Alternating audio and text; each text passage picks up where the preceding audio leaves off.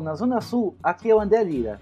E pressão de turbo e pistão forjado são os brinquedos da vida adulta.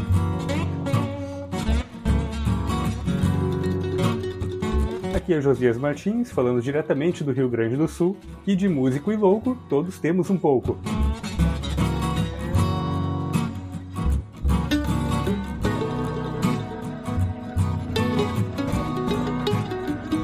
Eu sou Marcos Robles, falo de Mogi das Cruzes, São Paulo, e um aquário saudável não dá trabalho nenhum.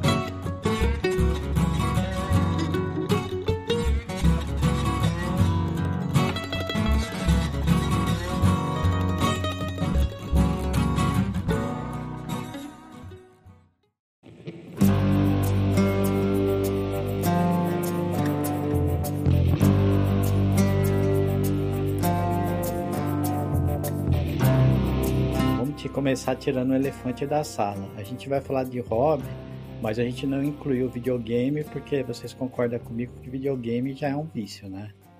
Não é mais hobby. Eu discordo veementemente.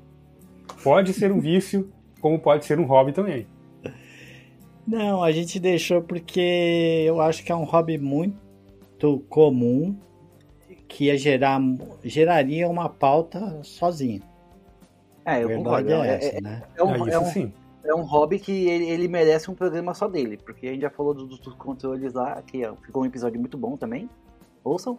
Uh, mas eu acho que games ele, ele não tem. É, é, uma coisa tão, tão específica que a gente pode falar de, sei lá, videogame de computador, é, é, jogo de computador, jogo de videogame, jogo de videogame antigo, sabe? Nós temos. É, é muito amplo esse, esse espectro pra gente, pra gente falar sobre.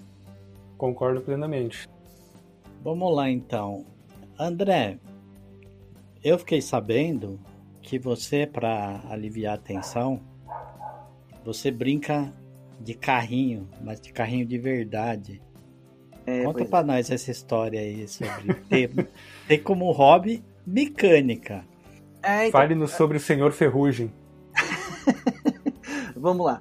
O que acontece? Uh, uh, eu vou ter que explicar um pouco o que aconteceu na minha vida para chegar nesse ponto. Uh, eu me divorciei, tá? E eu dei uma pirada quando eu divorciei. Acho que natural, né? E aí, a, a, gente, quando, quando a gente se divorcia, coisa e tal, não sei se a experiência é igual para todo mundo, mas você começa a ter reencontrar os amigos, coisa e tal, aqueles que ainda estão solteiros. E aí começou, ah não, agora a gente vai poder ir pra esborne, a gente vai poder entrar na cachaça, a gente vai poder entrar nas drogas. E, cara, eu achava essas opções bem ruins, sabe? Eu já não, eu já, eu já não me sentia muito nessa vibe. E aí eu comprei um carro.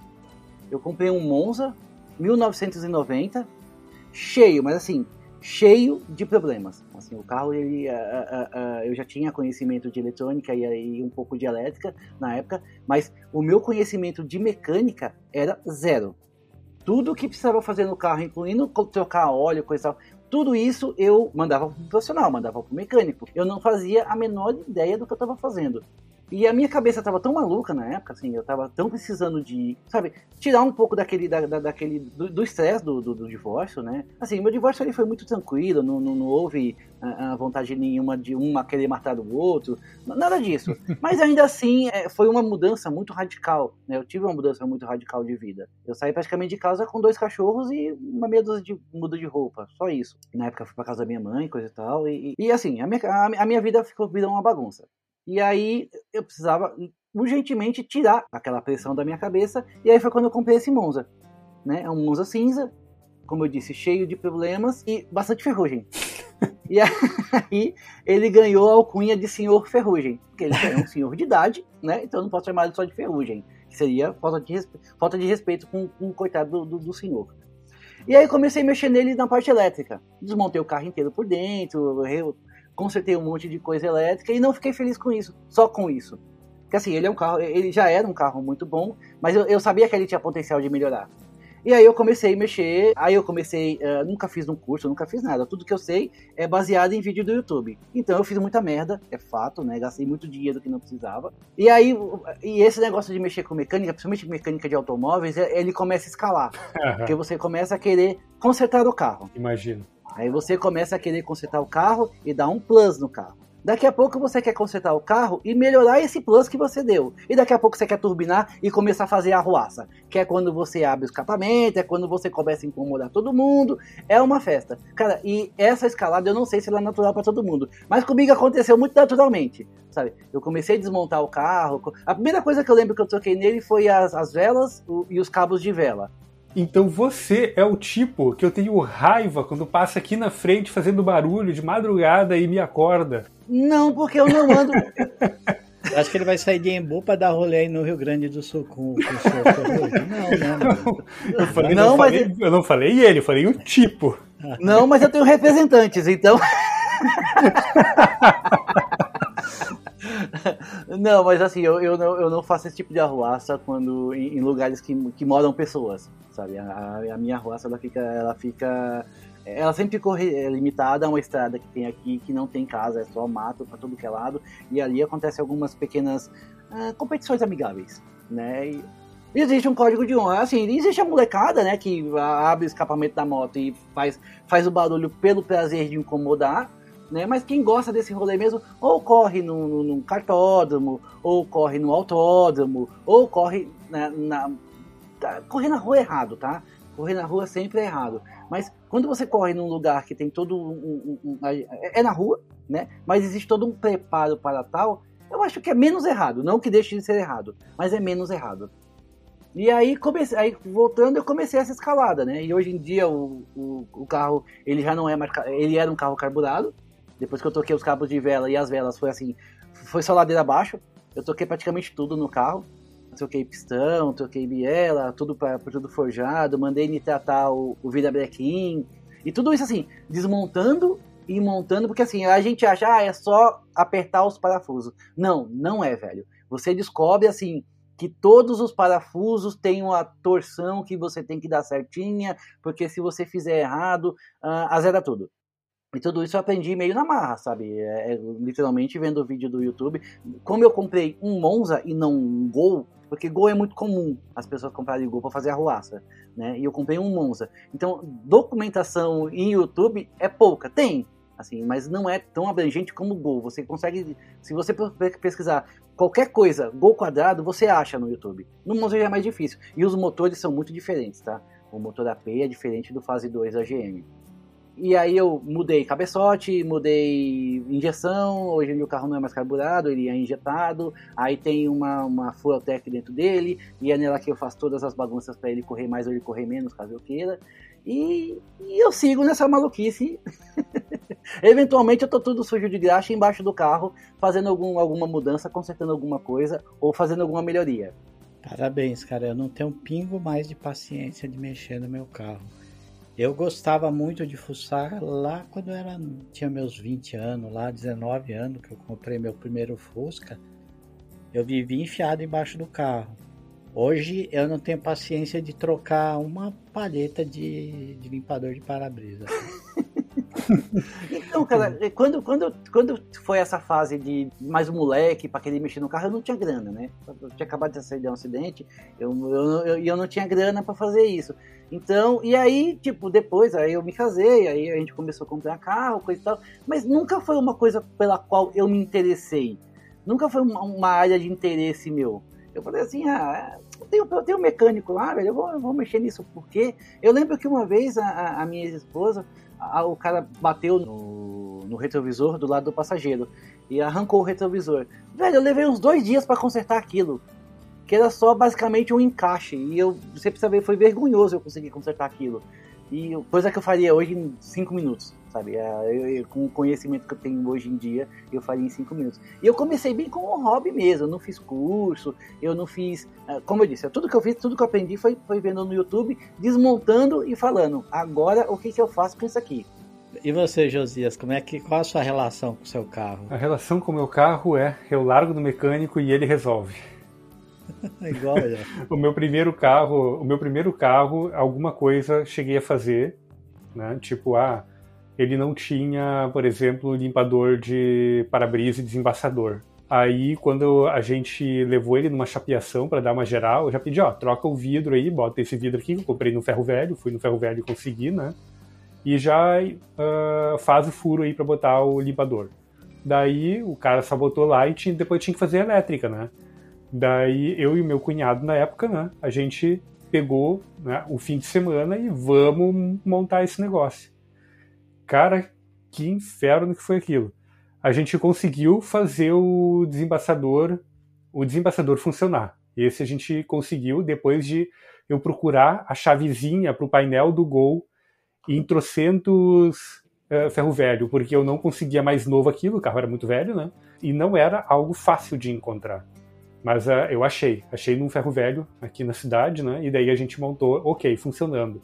Agora falta o limpador de para-brisa.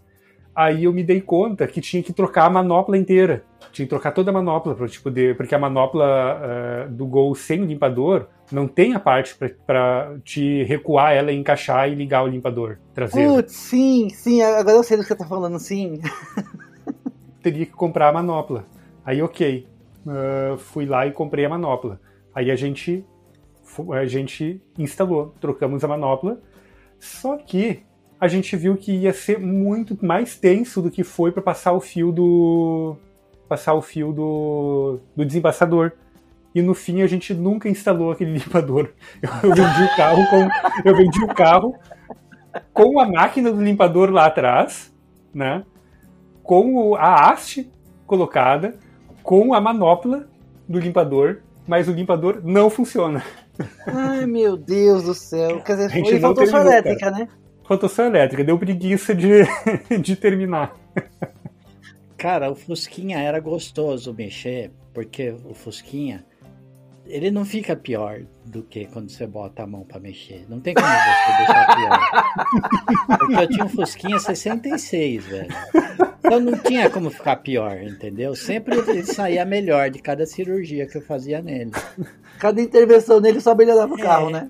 Agora eu tô com um carro que tá Tá fazendo sete anos meu carro. Eu peguei ele em 2005, né? 2015. Tu pegou zero ele? Peguei zero em 2015. E é tudo cheio de frescurinha, forrinho, tudo colocadinho no lugar certo.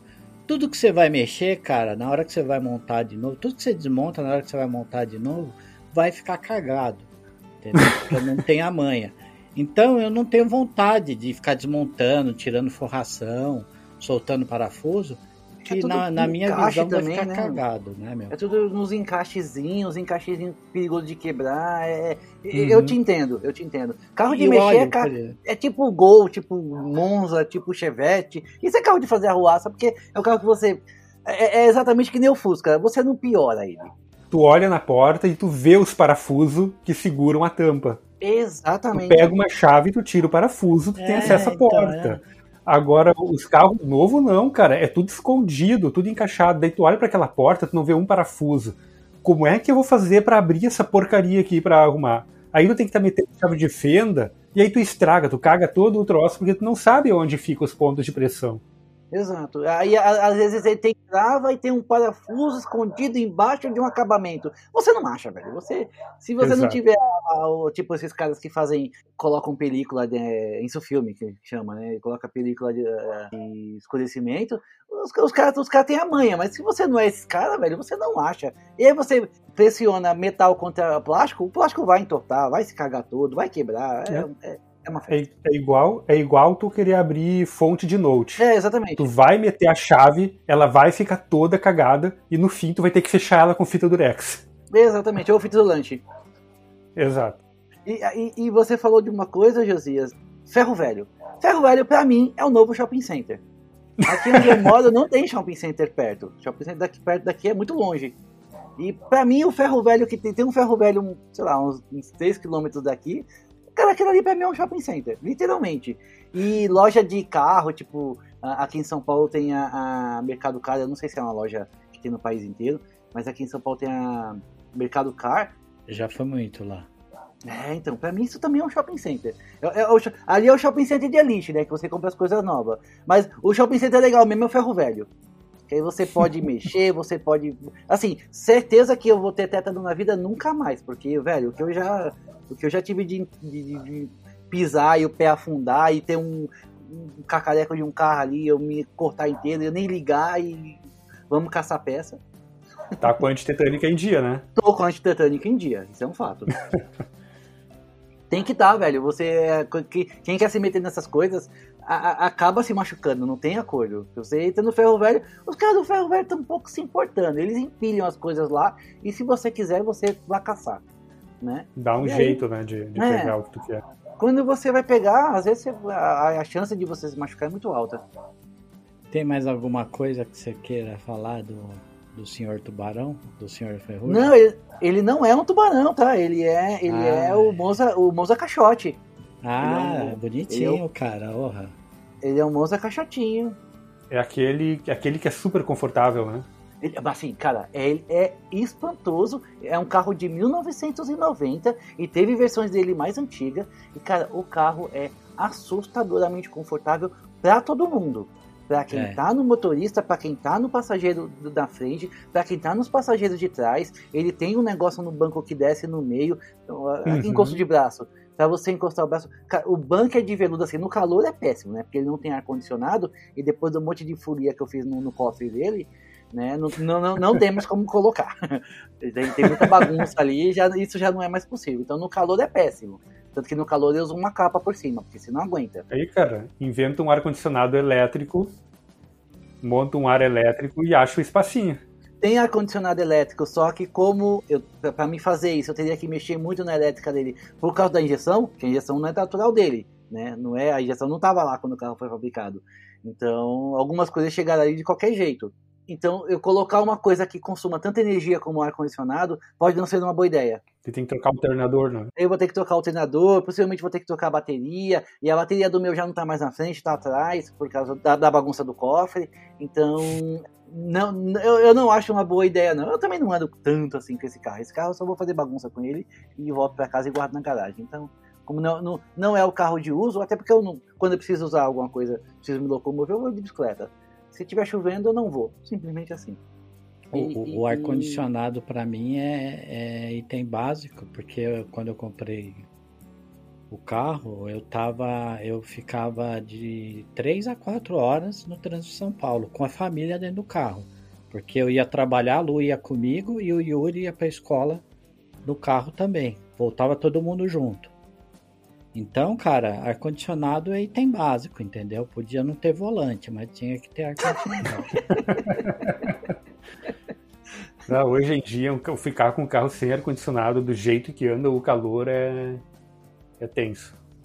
Até, ficar, até em casa ficar sem ar-condicionado hoje em dia já tá, já tá meio impensável, imagina dentro do carro. Se você pegar muito trânsito, realmente é, é um item que você tem que ter, né? Não tem acordo. É um item que você tem que ter, você tem que ter, você tem que ter e acabou. Mas, como, como eu disse, eu só uso esse carro, eu uso esse carro muito pouco para fazer coisas É sérias. seu hobby. É meu hobby, ele é literalmente meu hobby. Eu uso ele muito pouco como meio de transporte. Só quando eu vou no mercado, coisa e tal, que eu compro muita coisa no mercado, que eu sei que eu vou comprar muita coisa no mercado, eu vou com ele, que é o único carro que eu tenho também, tá? Eu não tenho, ah, sei lá, tenho ele e tenho um outro carro, um Corsa, um Gol, um, um Corolla, ou seja lá o que for. Eu não tenho, eu só tenho ele. Ele é o meu único carro. Eu tenho ele e uma bicicleta. Então se eu preciso me locomover, ou é um ou é outro, eu chamar um Uber. Quando você vê, ele já chegou. Cara, eu já cheguei a fazer 200 cavalos. O natural dele é 80, 88, se eu não me engano, 88 cavalos né, natural, né? O, depois que eu fiz toda a, a bagunça dentro dele, ele chegou a 200, eu belisquei 210, mas assim, muito perigoso já, a ponto de quebrar. Se eu, se eu Uhum. Mantivesse ele com o acelerador apertado mais um, um segundo, ele quebrava. Então eu já belisquei 210. E isso é medido no dinamômetro, né? Tem uma, uma coisa aqui perto que tem um dinamômetro, a gente mediu lá. Mas eu, eu, eu não deixo ele configurado assim, até porque é, eu não preciso também disso tudo isso. É mais para fazer bagunça com o pessoal que gosta também disso e, e só. Então, mas eu já belisquei 210. Ele não é um carro pesado também, né? É, ele tem 800 e 800 e poucos quilos, ele não chega nem a uma tonelada. Ele é um carro leve. Né? E, eu já, e, e antes dele eu tive um Chevette, mas aí é, isso, é outra história. É, a última vez que eu dirigi um desse foi em 93, por aí. Depois eu nunca mais entrei num. Cara, e, e, e pra, pra, pra sua época, ele é um baita de um carrão, porque ó, ele tem vidro elétrico, ele tem direção hidráulica, a, a embreagem dele não é hidráulica, a embreagem dele é cabo, o acelerador não, o acelerador é cabo de qualquer jeito, né? não é eletrônico, porque o carro era carburador até, até pouco tempo atrás. E mas assim, é um carro muito muito na mão, sabe? Ele é um carro assim, quando você chega nos 200, nos 100 e sei lá, 130, 140, tudo nele tá vibrando. Sabe? Ele você percebe assim, como ele tem muito plástico no painel, né? O, o próprio uhum. painel e, e, e, e tem um, um, console central todo de plástico, aquilo tudo vibra. Eu tive que apoiar, eu tive que calçar tudo aquilo ali com a, com a espuma para quando chegasse nessas velocidades mais altas ele não vibrasse tanto. Amenizou bastante, mas não não ficou 100%. Até porque o carro ele é muito quadrado, né? Ele não é aerodinâmico. Ele é uma parede tentando empurrar o ar, né? Que ele é todo quadradão. então, então quando ele quando ele tá muito rápido, é, até o, o próprio ar desestabiliza ele demais. É, é, um carro fácil de perder a traseira, por exemplo, ele é muito leve atrás. Mesmo tendo o seu tanque lá de 61 fucking litros de gasolina, que é o natural dele. Cada vez que tu enche ele, tu tem que deixar o valor do carro no posto de gasolina, né? Exatamente, exatamente. Toda vez que eu enchi o tanque com gasolina, eu tinha que deixar um, o equivalente dele na, na, no, no, lá, na, lá na maquininha dos caras. Uh, uh, só que agora ele tá, no, ele tá no etanol, né? E quando você turbina o carro, é melhor manter ele no etanol. Então, mas mesmo assim, velho, é, é uma coisa muito legal de fazer, sabe? Eu, antigamente eu não entendia porque que as pessoas te, lavavam o carro no fim de semana, tinha todo esse carinho. Esse carinho eu tenho? Não, eu continuo não lavando, eu continuo deixando ele sujo mais do que deveria, mas, cara, eu comecei a entender o carinho das pessoas por carro sabe? De querer manter o carro. Tem, tem, gente que faz bobagem, sei lá, colocar um tapete de uma cor diferente. Tem muita gente que critica, que fala que é tuning. Não, eu, eu entendo essas pessoas. E todo mundo tem grana, até porque quanto mais é, como você começa a chegar nesse, nesse ponto de escalada, né, de você querer turbinar as coisas, as coisas ficam muito caras. Assim, fica muito caro. Fica, tem coisas que custam valores assim que você fala, meu, não é possível que isso custe isso, sabe? Um pistão custar um pistão custar mil reais e o carro tem quatro. Ainda tem as bielas, ainda tem a, a sabe, tem tudo, tem tudo que é ligado para fazer para fazer o, o, motor explodir. Cara, cada coisa custa mil, mil e duzentos, mil e trezentos, um conjunto, ou seja, uma peça individual. Então, quer dizer, fica muito caro. Aí a molecada, sei lá, trocar uma lâmpada, colocar uma lâmpada colorida, abrir um escapamento, fazer um barulho, sabe? Eu entendo as pessoas fazerem isso. E era uma coisa que eu não entendia até, sei lá, cinco anos atrás, quando eu comecei com esse negócio.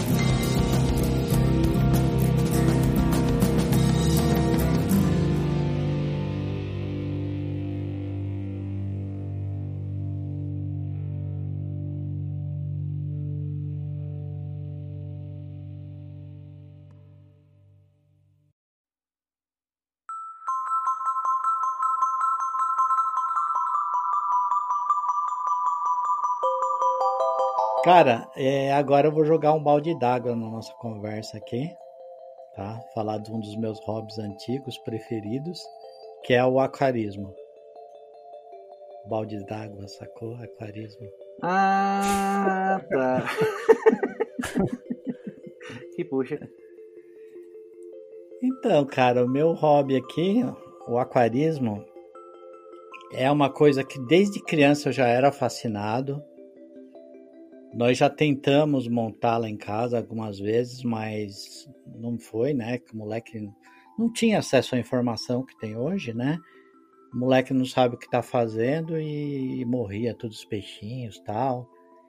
E nunca a gente conseguiu fazer um aquário durar realmente, né? Depois de, de adulto já, eu inventei de montar um aquário. Eu ganhei um aquário, na verdade, um aquário pequeno. 20 litros lá, né? Nano aquário que o pessoal chama, na verdade, até. Um aquário de 20 litros é um aquário pequeno? É.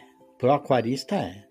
Então vamos, vamos começar a ter esses vamos colocar esses limites aí, porque 20 litros é minha coisa pra caramba. Não é, para aquarista é nano. É, é sério, eu tô, mano. Eu, eu, eu, tô, eu tô aqui mentalmente vis, tentando visualizar isso em garrafas de Coca-Cola de 2 litros. é, velho, são 10 garrafas de Coca-Cola de 2 litros, velho. É muita coisa. É muita pressão.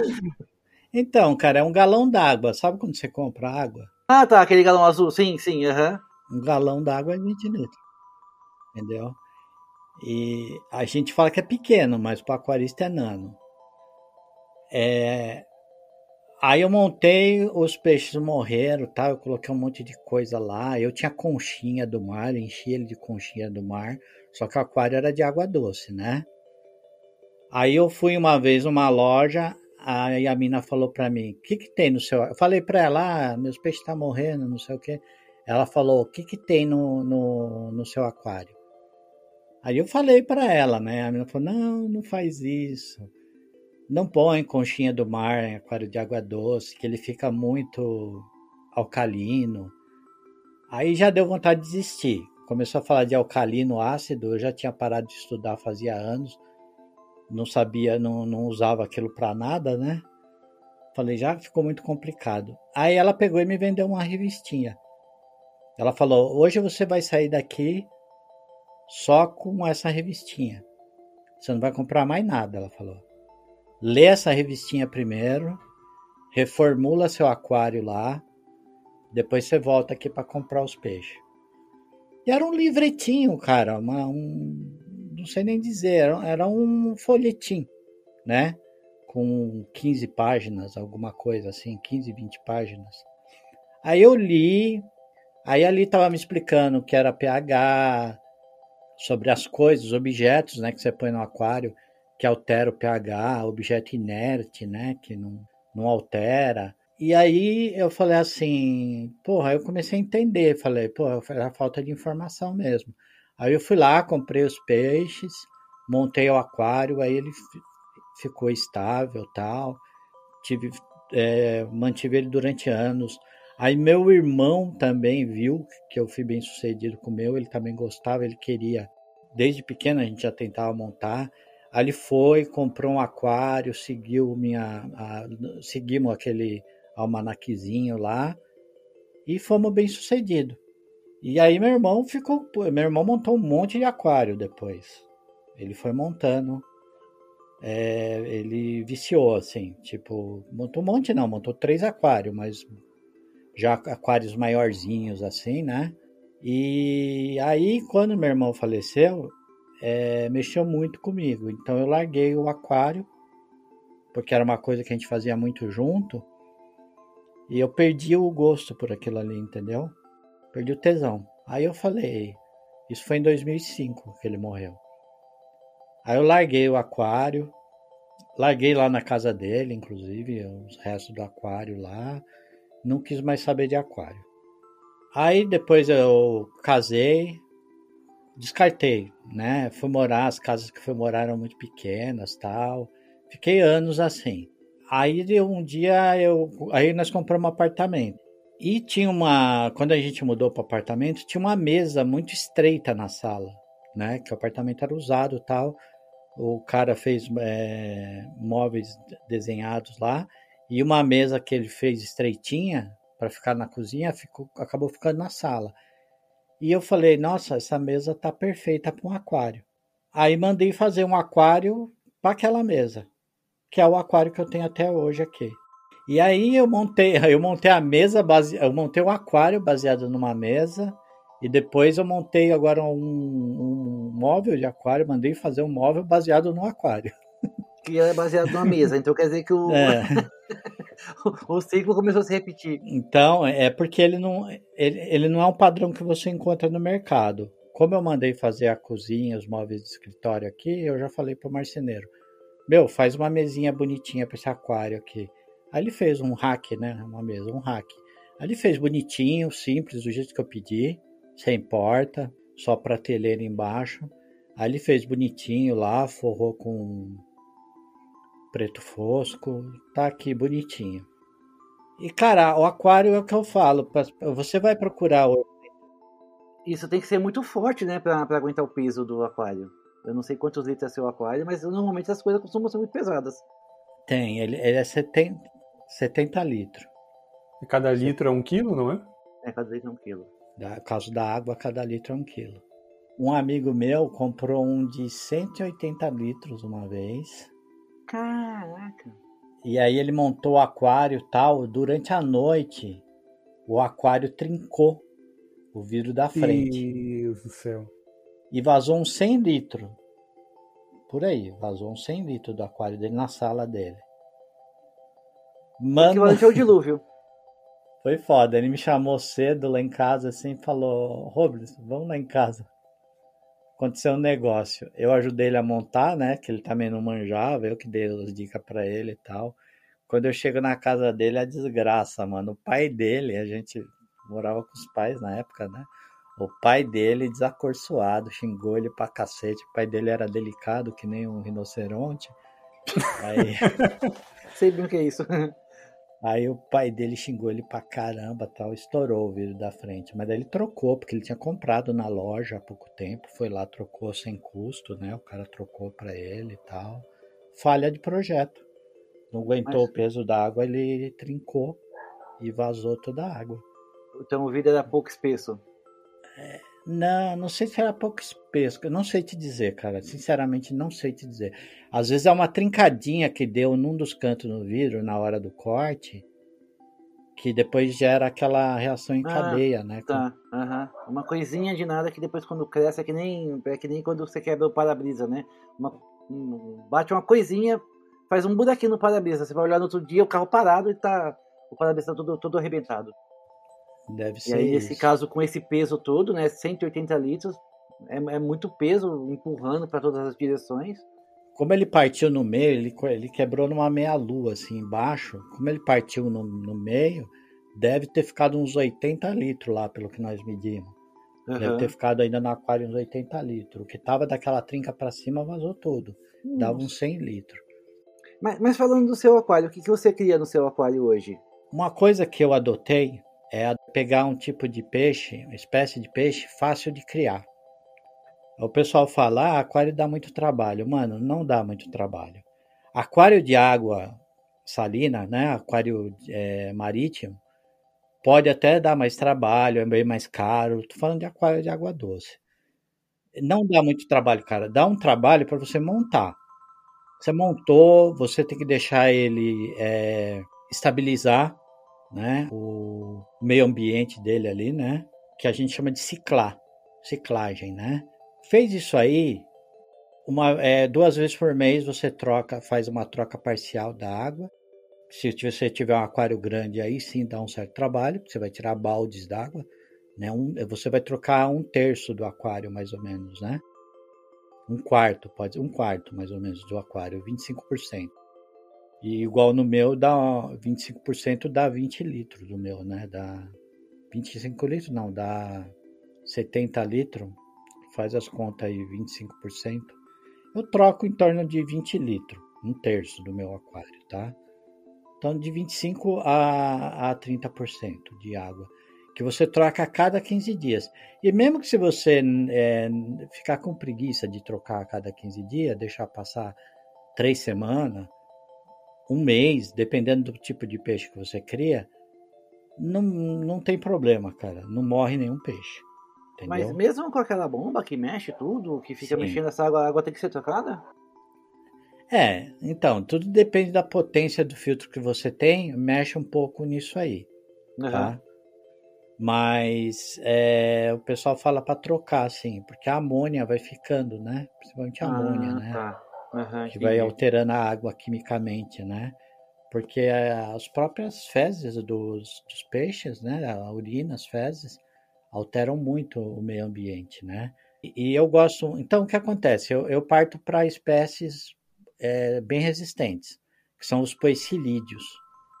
E não dá para te botar plantas no, no, no fundo do aquário para elas aproveitarem essas, essas fezes, etc., do peixe e, e ajudar a manter o ambiente? Dá. Dá, o meu também tem planta. Só que planta também, quando você coloca, você tem que passar a fertilizar o aquário. Porque só com a só com a com um ecossistema que você monta ali, não é o suficiente para você ter qualquer espécie de plantas, entendeu? Algumas plantas sobrevivem sem você fertilizar. Outras plantas você tem que passar a aplicar fertilizante lá. Aí você compra fertilizante, coloca também, é, cada 15 dias. Tem a comidinha do peixe e a comidinha da planta aí dentro. É, exato, é a comidinha da planta. Eu tenho um que eu tenho uma planta que resiste muito aqui, mas ela fica feia sem fertilizante. Mas ela, ela sobrevive, que é a elódia. Mas se você for colocar outras espécies, plantado eu ainda não manjo, cara. Eu tô ainda começando a entender de aquário plantado. Os peixes que eu coloco aqui são da família dos poecilídeos, né? Que são os lebiste, espadinha, molinésia, plati, por aí vai. Essa família, né? É bem resistente. Então, cara, meu segredo é esse. Eu mantenho esses peixes que são baratos e são bem resistentes e tenho menos trabalho de cuidar do aquário. E, ó, falar para você, aquário com esses peixes, você pode largar lá, velho. A Deus dará, esperando que os bichos morram e os bichos não morrem. O que acontece? Eles se reproduzem em cativeiro? Sim, que nem coelho. É sério? Você coloca um casal de poecilídeo no, no seu. Lebiste, cara, é uma praga. Você coloca um casal no seu aquário. daqui a pouco você está procurando na internet, no Google pesquisar pratos à base de lebiste.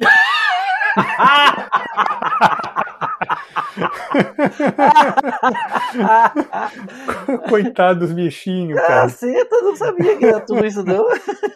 A fêmea, ela produz a cada é, cria que ela dá, que é uma média de 30 dias de uma cria para outra, 30 dias, ela produ produz de 20 a 30 filhotes.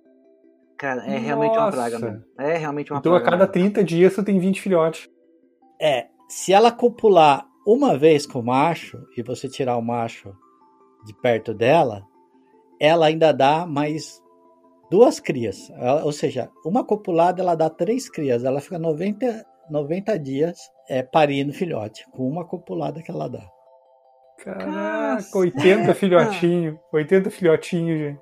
Aí você vê uma hora eles estão comendo o filhotinho, você fica indignado. Caraca. No começo. Depois você nem liga mais. Você fala, é o controle. É, é, é o controle. É o controle da qualidade. É o controle da Caceta, natureza. velho. Eles comem os filhotes, velho. Comem. Ah, quando é bem pequenininho, quando acabou filhote, de nascer, né? eles comem. Isso é muito normal no peixe, né? Acho que no mundo animal, como os bichos que comem bicho, né? Os carnívoros, acabam comendo os filhotes, né? Já vi muito cachorro fazer isso, vi gato fazendo isso. No caso dos peixes, é muito comum, assim, muito comum. Mesmo eles tendo o alimento suficiente, eles fazem isso. Sim, eles vê o bagulhinho se mexendo lá, eles não sabem o que é, eles não sabem o que é filhote, entendeu? Eles, falam, eles esquecem, né, velho? Eles tá se mexendo, tá nadando, é comida. É, eu adoro. É. é, exato. Eles esquecem que acabou de, de colocar 80 filhos no mundo. Então, cara, agora o que acontece no aquarismo, quando a gente vai pesquisar na internet, é o que eu falo que tem os, os ajustadores de motor de Fórmula 1, manja? Ah, sim. Então, você vai nas comunidades, a maioria é uns cara que já tá num outro nível. E os caras não sabem mais como é estar começando. Eles não vê o lado de quem tá começando, entendeu? Então, eles colocam tanta regra ali que você fala, nossa, mano, esse bagulho dá muito trabalho é, eles desestimulam o iniciante. Com tanto de coisa que eles falam, aquele negócio de regular o pH ali, ficar olhando toda semana o pH, ficar é, regulando. E quando e muitos é o que acontece, muitos produtores de conteúdo aquarista é ou os caras são muito ruins para explicar, é, vídeo no YouTube assim é muito pobre, muito os caras esquecem de explicar uns princípios básicos e já vai pro, pro modo avançado, assim. Ou os caras, é esses caras aí que ajustam o motor de Fórmula 1. Ou também vendedor. Quando o cara vende produto, ele fala para você colocar tudo no aquário. Tudo é coisa que ele vende. Ele fala para você colocar anticloro, uhum. ele fala para você regular o pH por meio de produto químico que ele vende. Ele fala para você sabe, tudo, tu, tudo você tem que comprar. E, cara, eu, pelo menos, a minha experiência com os meus poicilídeos aqui, aquário vagabundão, cara, não é nada disso. Eu não boto nada no aquário. De vez em quando eu vou lá, troco um pouquinho da água, ponho comidinha para os peixes. Agora eu vou começar a plantar outras plantas, eu vou ter que comprar fertilizante. O meu aquário ele tinha um filtro de água com carvão, eu nem tô pondo mais carvão. Só deixo o filtro d'água para arejar e para passar pelas mídias que são umas pecinhas de louça assim, que criam um tipo de bactéria.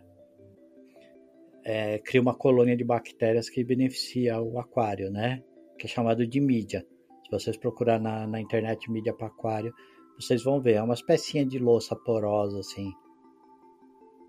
Você põe lá, ele cria sozinho, ele começa a, a criar uma colônia de bactéria ali sozinho e estabiliza o seu aquário, entendeu? Por isso que é ideal você deixar o aquário uns, umas duas semanas, um mês montado antes de pôr peixe. Você monta com tudo que você vai colocar, larga lá, deixa a própria água. Os vendedores de aquário falam criando biologia, né?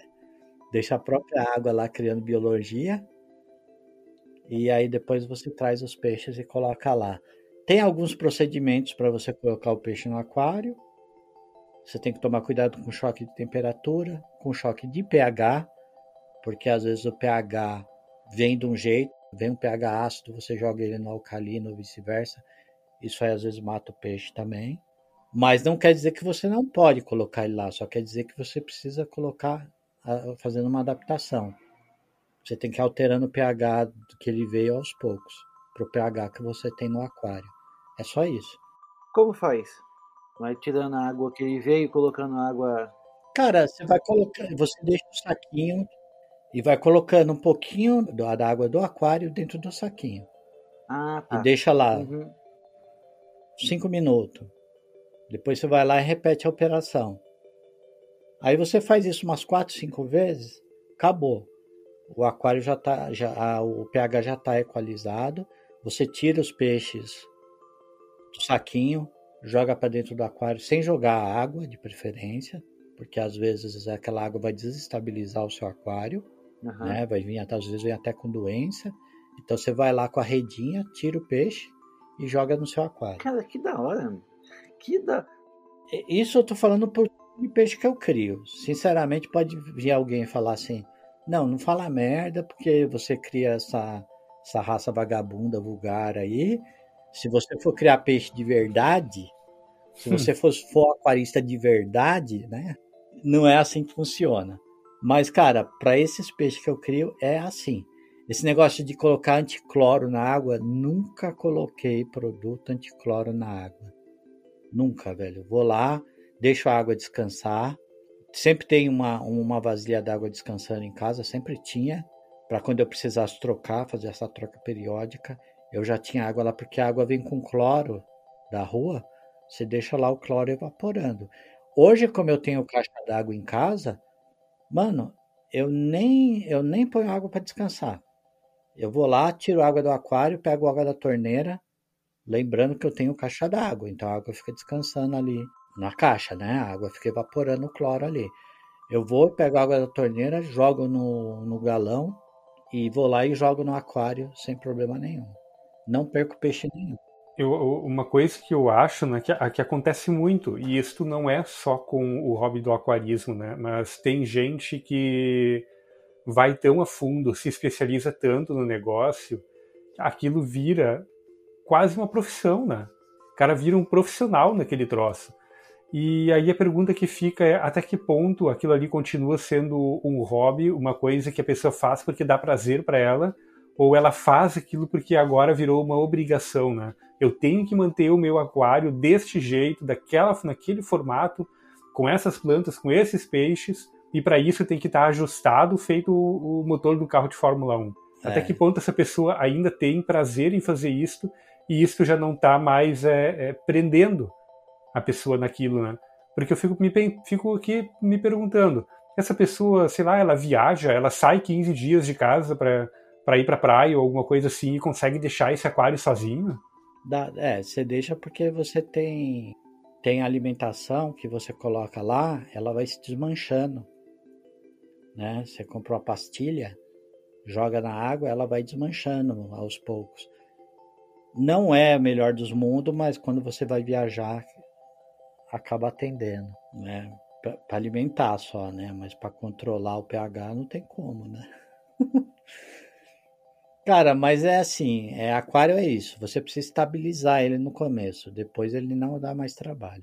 Agora, óbvio, igual o Josias falou, às vezes o cara, às vezes a, a, a pira do cara, a diversão do cara, tá no controle que ele tem. É fazer a coisa do jeito mais complicado possível, né? É, no controle que ele consegue ter sobre aquilo, entendeu? Eu, sinceramente, não sei que tipo de prazer um cara desse sente na vida, né? Mas. e às vezes é aquele cara falar: não, eu consigo criar um acará disco, olha o tamanho do meu acará disco, entendeu? Acará disco é um peixe caro, você compra ele até barato quando ele é filhote, justamente porque ele morre muito fácil. E quando o cara tem um acará disco bonitão, grandão no aquário, é porque ele é foda. Motor de, ele faz o aquário, né? Ele é perfeccionista.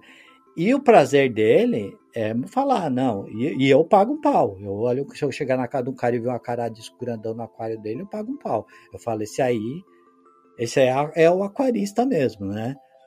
Mas eu escolhi uma outra modalidade, entendeu? Eu não quero esse nível de perfeccionismo. Eu quero ter meu aquarinho ali para olhar meus peixinhos, né? Sentar ali perto de vez em quando. Fico viajando na maionese, olhando para dentro do aquário, entendeu? E aí vai a escolha de cada um, né? Eu acho que esse é o ponto, né? O, o, o hobby é uma coisa para te dar prazer. E aí acho que cada um tem que tem que avaliar, né? Até onde vai e o que que o que, que serve, né? Para é. si, né? E a, e a galera que que vai para o lado do perfeccionismo, né? Que vai para o lado do ah, eu tenho que ter esse peixe aqui que é o mais sensível de todos porque eu tenho que fazer, tenho que estabilizar isso aqui. Ah, cara, não fode, não enche o saco dos caras que só querem ter o, é. o, ficar ali no básico, sabe? É isso. Eu, eu, eu, concordo. Eu, eu acho que todo mundo sempre quer, é, sabe, sempre quer fazer com que a sua verdade seja a verdade absoluta. Só que não, velho. Tem muita gente que quer só ter os peixinhos. Tem gente que quer criar uma beta, sabe, dentro de uma é. garrafa. Tem gente que quer ter o aquário. Tem gente que quer ter esse acaradisco. Eu acabei de descobrir que um custa 460 reais. É caro e ainda é perigoso e ainda, ainda morre fácil. É, é, é uma coisa cara, quer dizer, é, é, não, não tá errado o cara que quer criar a beta dentro de, um, dentro de uma garrafa, e também não tá errado o cara que quer ser o perfeccionista. Só que o cara perfeccionista, ele se acha muito superior a todo mundo, sabe? Ele se acha super superior. É. Cara, no, no, no, meu primeiro hobby que eu falei, e no próximo também tem muito disso, sabe? Na mecânica, velho, Cara, é, é, bizarro. Tipo, tem os caras, tipo, você fez o escapamento do seu carro em tal lugar, mas você não fez com tal fulano. Como assim? Então seu escapamento. E, velho, é só um tubo de ferro que tira o gás lá da frente e leva lá para trás, fazendo barulho no processo, sabe? Não, não tem. Se foi o A, o B ou C que fez, não tá errado sabe? É, eu, eu, eu acho esse negócio de que só se, só se for do jeito mais top possível, é você tá tendo o hobby direito eu sei lá, eu não, eu, eu não acho que essa pessoa tá errada. Eu, eu só acho errado ele tá. É, é, esses caras dizerem, ah não, o jeito que você faz não é o jeito certo. É, o preciosismo, né? E eles tiram o prazer de quem quer começar, porque Exato. esse tipo de pessoa, quando um, um, iniciante conversa com ela, mano, ela caga todo o rolê do iniciante. E na verdade é o contrário, a pessoa tem que começar. O pessoal fala, nem compra. Eu falo que até hoje eu não, não toco violão, porque eu ia comprar um violão barato, meus amigos falavam, nem compra essa bosta aí. Aí eu não tinha dinheiro para comprar um caro, até hoje eu não, não sei tocar violão por causa disso. é complicado. E vou dizer que eu já estive nos dois lados dessa. Você já queimou o rolê do iniciante? Né? Dessa corda aí. Não, não cheguei a queimar o rolê do iniciante, não. Nunca fui de fazer esse tipo de coisa, mas eu já fui o cara chato que. Que. É, é, exigia a excelência em coisas que talvez as pessoas não queriam, né? Só queriam estar ali, só queriam fazer. Né? Tipo, o rolê básico tá bom. Eu chamo esses caras de brochador de cabaço entendeu? O cabaço tá ali querendo começar, vem o cara e brocha o cabaço, entendeu? É o brochador de cabaço, velho, esse cara aí.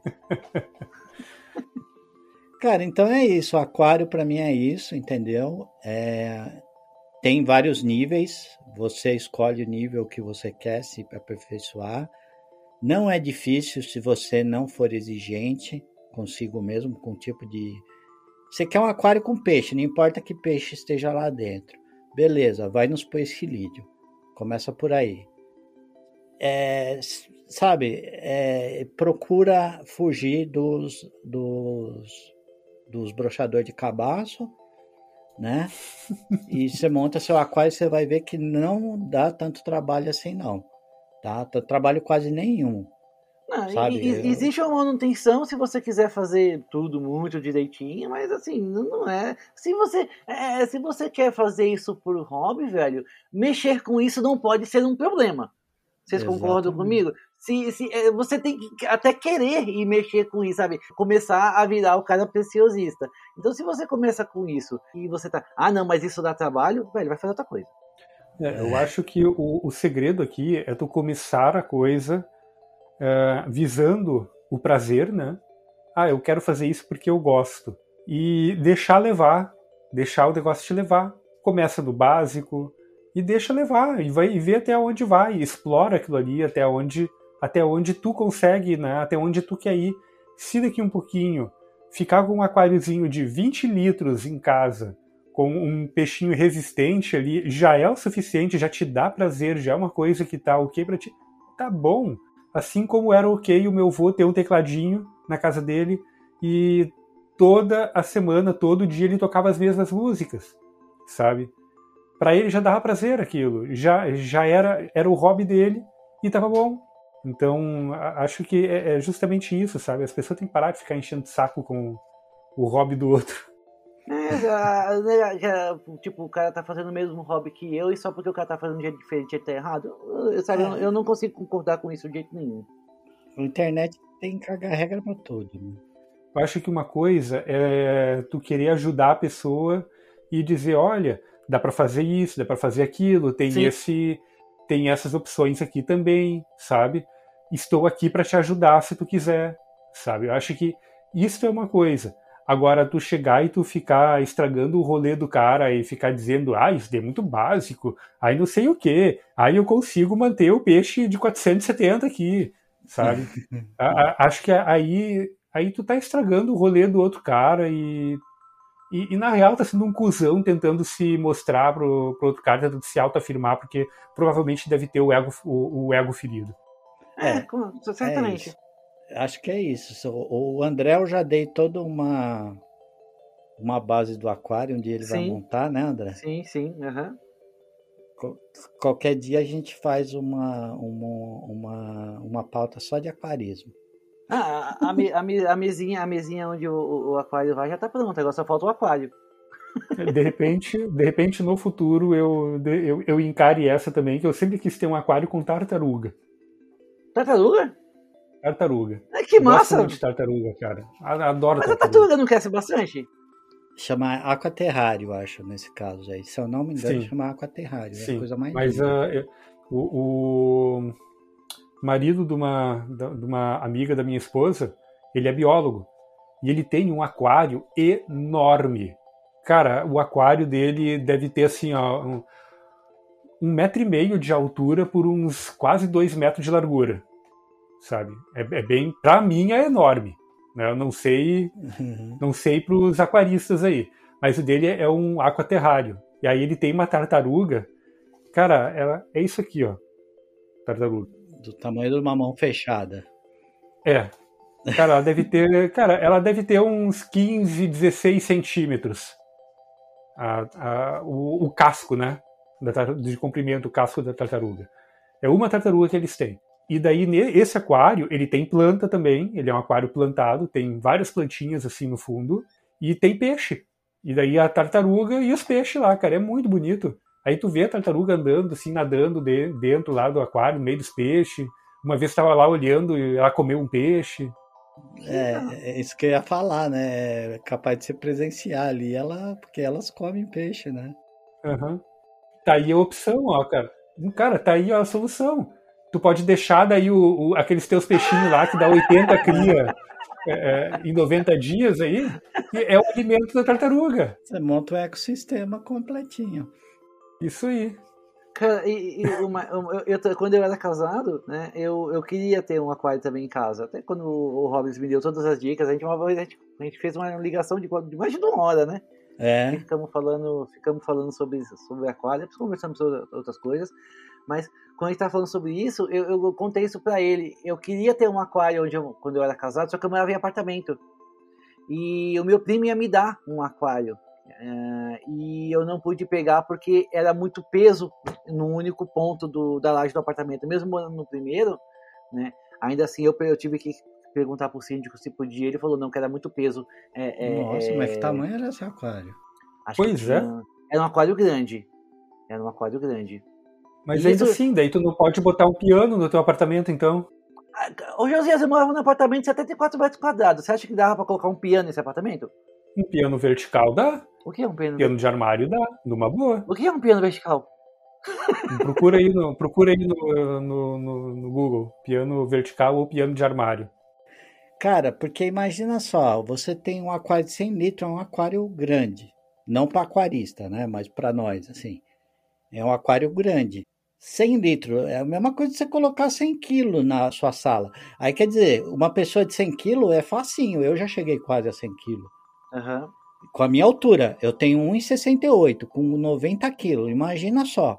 Você coloca um cara de 100 quilos então na sua sala, você não pode pôr o cara. O cara, O cara deita no sofá, o sofá vai varar a sala. Então, cara, eu acho que Foi ele jogou, do cara. jogou É, um H ser. aí pra cima de você. E isso na, né? na- na época me broxou. Aí eu pesquisei aqui sobre o piano, o piano vertical. Um custa 36 mil reais. Eu não teria isso, tá? Tá, cara, tu Mas, deve ter sim. encontrado um, um Stanway aí, sei lá. Ah, é um piano, Fritz do, do Bert 126, alguma coisa. Piano é baratinho, cara. Você vai ali na feira do rolo, tem um monte pra vender. Ah, tem um de, tem um de 80 mil. Um piano Clavinova. Yamaha Clavinova. Ah, esse, é, esse é digital, daí tu deve ter visto algum modelo topo de linha.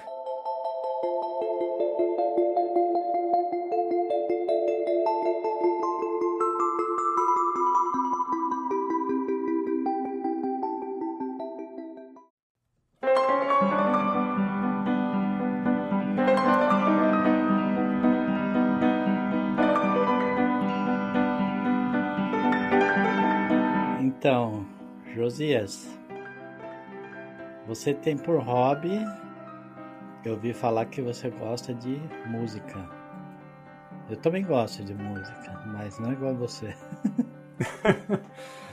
Ah, então, cara, a, a música ela, ela surgiu aí quando eu ainda estava no ensino médio, né?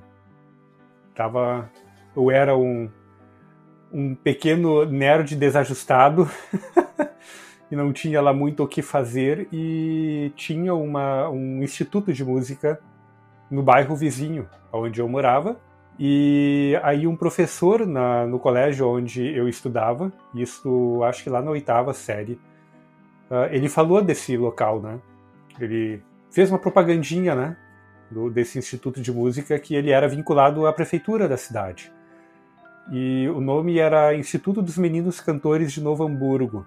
Inclusive, eles eram extremamente bem conceituados, né? faziam um turnê pela Europa, inclusive. Era um coral, né? era, um, era um coro masculino, uh, infanto-juvenil. E só que o projeto né, desse coro, ele cresceu tanto que ele abarcou mais coisas. E aí eles começaram a ter aulas de instrumentos musicais também. Né, Aí lá tinha, tinha aula de violino, tinha violão clássico, violão popular, é, tinha saxofone, trompete, tuba, assim, praticamente todos os, os naipes assim de orquestra, né, tinha lá. Uh, inclusive nos últimos anos do instituto, porque infelizmente fechou, né? Eles estavam já formando uma orquestra jovem ali. E também tinha piano. Então eu cheguei lá e tá, vamos ver o que, que dá para fazer aí, né? Cantar eu não gosto, não acho legal. E o que, que tem aí? Ah, tem teclado. Ah, legal, vamos ver o que, que é teclado, vamos fazer isso aí. E aí eu comecei a fazer teclado. Comecei a fazer aulas com o professor Márcio Busato, na época. O Márcio Busato, hoje, ele é um dos expoentes da música clássica brasileira, ele é regente, ele começou como regente coral e depois ele assumiu a, a, a orquestra da PUC e todo, e todo o projeto musical ali da PUC. E também já foi. Ele já foi diretor da Associação de Coros do Brasil, uma coisa assim. E na época ele estava ali começando a carreira musical dele, estava dando aula lá. Comecei a ter aula com o cara. Uh, e aí o que, que aconteceu? Duas semanas de aula, né, o, o cara olhou assim para mim, né, e depois foi falar com a minha mãe e falou: Olha, eu acho que ele está no instrumento errado. Ele não, ele devia ir pro piano, que é um instrumento mais, mais um pouco ele te dá mais coisas né, do que o teclado, em termos de expressividade e de uh, e musicalidade, por assim dizer, né?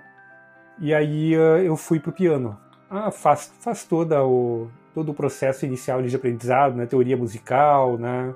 Começa com os exercícios técnicos e mecânicos, né? Para para ter a destreza técnica necessária e tudo, né? E ali eu fiquei ali naquele instituto, eu estudei três anos ali, até que o instituto fechou por por problemas aí de, de direção e brigas na prefeitura, porque ele era mantido pela prefeitura, o instituto, né? E aí entra governo, sai governo, uh, trocou secretário da, da parte de, de educação e cultura, né? E eles cortaram a verba. Aí o instituto ficou vivendo um tempo só de doações, foi indo, foi indo e morreu o, o projeto. Só que a, a música, ela já estava comigo, né? Eu continuei, continuei estudando, estudando por conta, eu tive os três anos ali do instituto e o restante foi autodidata mesmo. Na época não tinha YouTube, não existia essa facilidade, então o que se fazia era procurar material escrito né, na biblioteca e procurar material em fóruns né, de, na, na, internet. Né? Era da época dos fóruns aí. Na mesma época em que participava do fórum do Guia do Hardware, eu também participava de um outro fórum que era o Fórum Allegro. Era um, um dos maiores fóruns de música clássica é, no Brasil, né? Fiz muitos amigos ali naquela época, não tenho mais contato com nenhum, infelizmente, mas teve muita troca de informação, né? Cara, ali desde aquela época a música sempre continuou, assim, na minha vida. Sempre continuei estudando, né? Depois ainda eu fui para uma outra escola de música aqui da cidade e foi a época em que eu evolui bastante assim no instrumento, né? Eu fiz esses três anos lá no instituto e depois mais dois anos nessa escola de música. E daí ali com com cinco anos de estudo de música, eu estava tocando já peças complexas do cravo bem temperado de Bach, estava tocando Chopin, estava tocando os estudos de Chopin, estava começando a estudar, né, a pegar os estudos transcendentais de, de Liszt, que são obras dificílimas, né? E estava estudando já para o vestibular da Federal para fazer música, do vestibular da Federal, né? E, cara, ali eu era adolescente, né? E aí começa a ter aquele. a, a bater aqueles problemas que todo adolescente passa, né? Tu começa a achar algumas coisas meio idiotas, meio cafonas, tu começa a querer tentar se enquadrar em grupos. Aí eu fui. Aí eu entrei pra uma banda, uma banda de rock, para tocar o quê? Tocar contrabaixo. Baixo? contrabaixo. Se você dissesse teclado, para mim faria todo sentido do mundo. Contrabaixo? What the Contrabaixo. Trocar contrabaixo, ah. cara. Porque eles já tinham um tecladista. Eles já tinham um tecladista. E apesar do tecladista não, não chegar nem perto do meu nível técnico né, no instrumento, cara, eu era um pianista erudito. Eu tocava música erudita. Então eu, eu tinha muita técnica, mas eu não tinha aquele traquejo necessário para o rock, né? Aquele improviso necessário, né? Para o rock.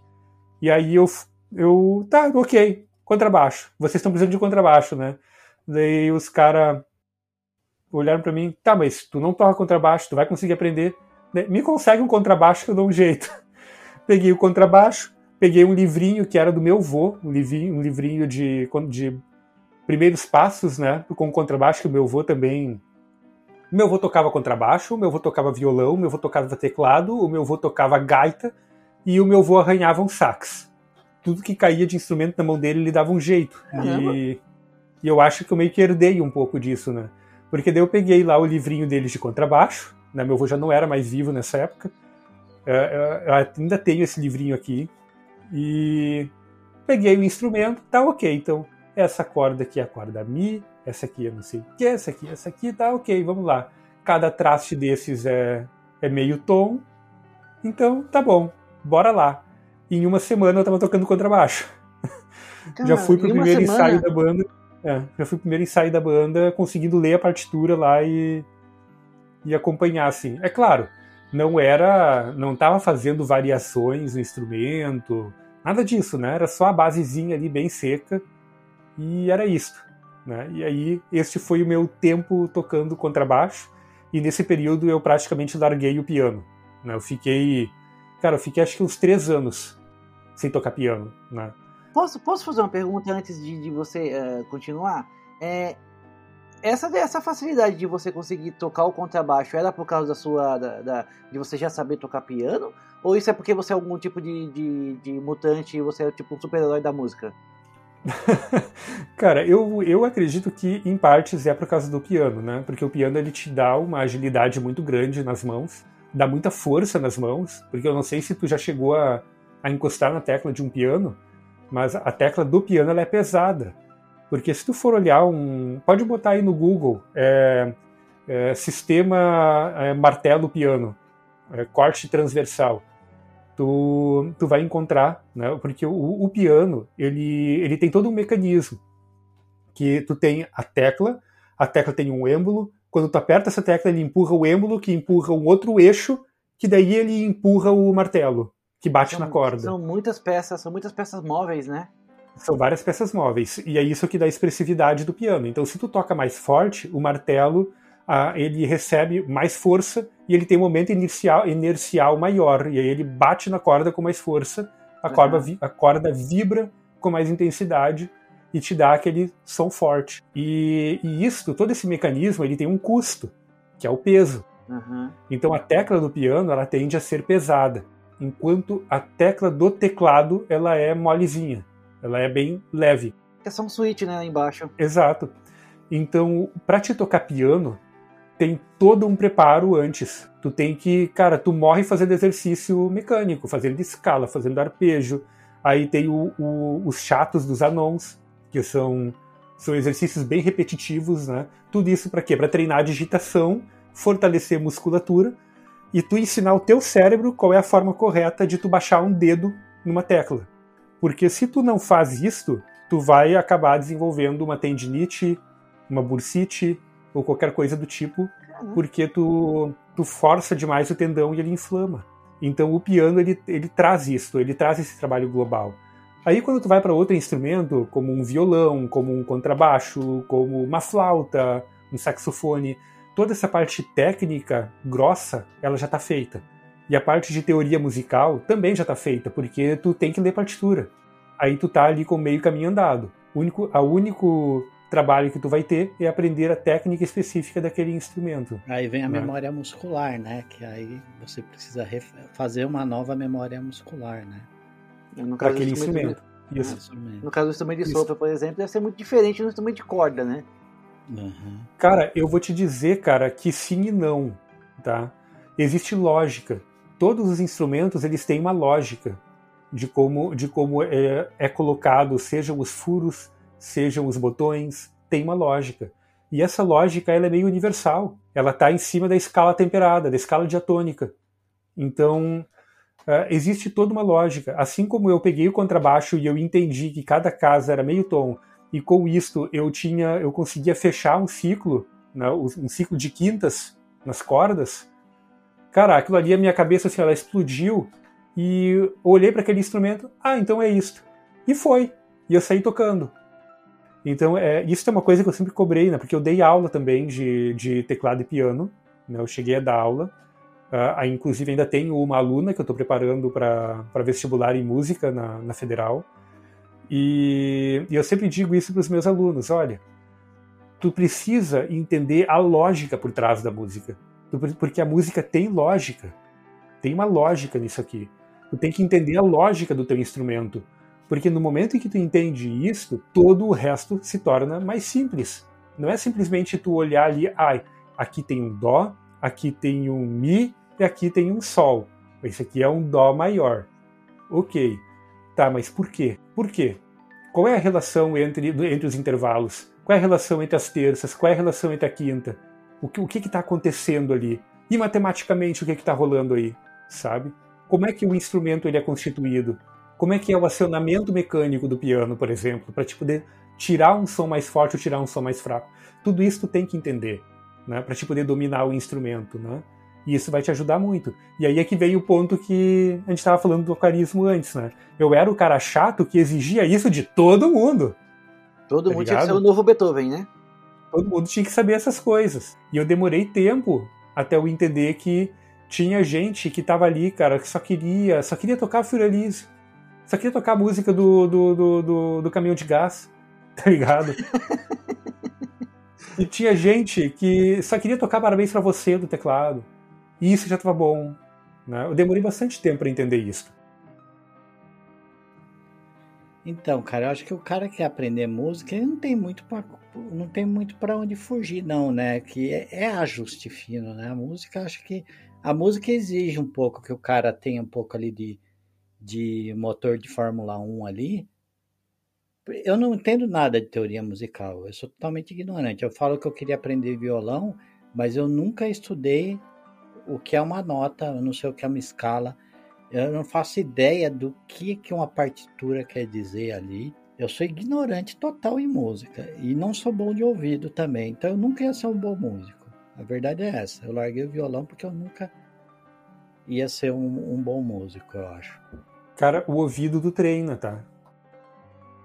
É, eu, eu treinei algumas habilidades que eu não tinha e realmente é, é gritante, assim depois que quando a cabeça abre para aquilo, você não consegue nem lembrar quando você não tinha sensibilidade para aquilo, né? É engraçado. Mas assim, é, música eu ouço hoje, para mim é que nem eu falei, música é igual farofa. Tudo que tá na farofa é farofa, entendeu? Música, tudo que tá ali é música. Você não tem guitarra, você não tem. Quando muito você tem uma bateria, porque você bateu uma percussão ali é bem diferente dos outros instrumentos. Fora isso, mano, é tudo música. Para mim é igual farofa, é tudo farofa. Não tem ingrediente de farofa. Entrou na farofa, é farofa. Vida farofa, uhum. É que eu tenho um problema, né, cara, que tudo o que entra no meu foco, o meu hiperfoco, cara, aquilo eu levo até a última consequência, né? Eu levo até, o, até a excelência. Isso aconteceu com o piano quando, quando eu era adolescente que em três anos eu já estava tocando, já estava tocando sonatas de Beethoven. Isso normalmente é repertório para sete anos, seis, sete anos de música. Uma pessoa, vamos botar entre aspas, normal, né? Porque para fazer engenharia e querer ter feito música, o cara tem que ser meio louco da cabeça, né? Então, fui muito rápido né, no, no aprendizado do instrumento na época. Só que da mesma forma como eu hiperfoquei ali no piano naquela época, que, ah, sei lá, eu desinvestei que eu queria tocar, cara, teve uma época que eu desinvestei que eu queria tocar Chopin. Foi, foi eu escutei Chopin e eu amei o compositor. Então é isso que eu quero para mim, eu quero tocar todo o repertório desse cara aqui. E o meu professor trouxe a primeira valsa para eu tocar de Chopin. Aí ele me deu, ah, então tava querendo tocar Chopin, tem aqui uma valsa, valsa do adeus. É, Opus 69, número 2, se eu não me engano, eu tenho ela gravada no meu blog. Uh, foi a primeira peça de Chopin. Tá tocando no fundo agora.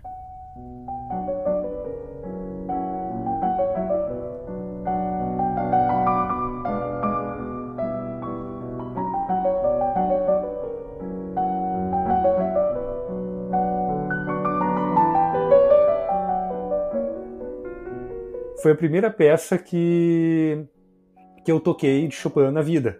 E o professor trouxe ela. Eu devorei aquela partitura. Em uma semana ela estava lida e na outra semana ela estava interpretada.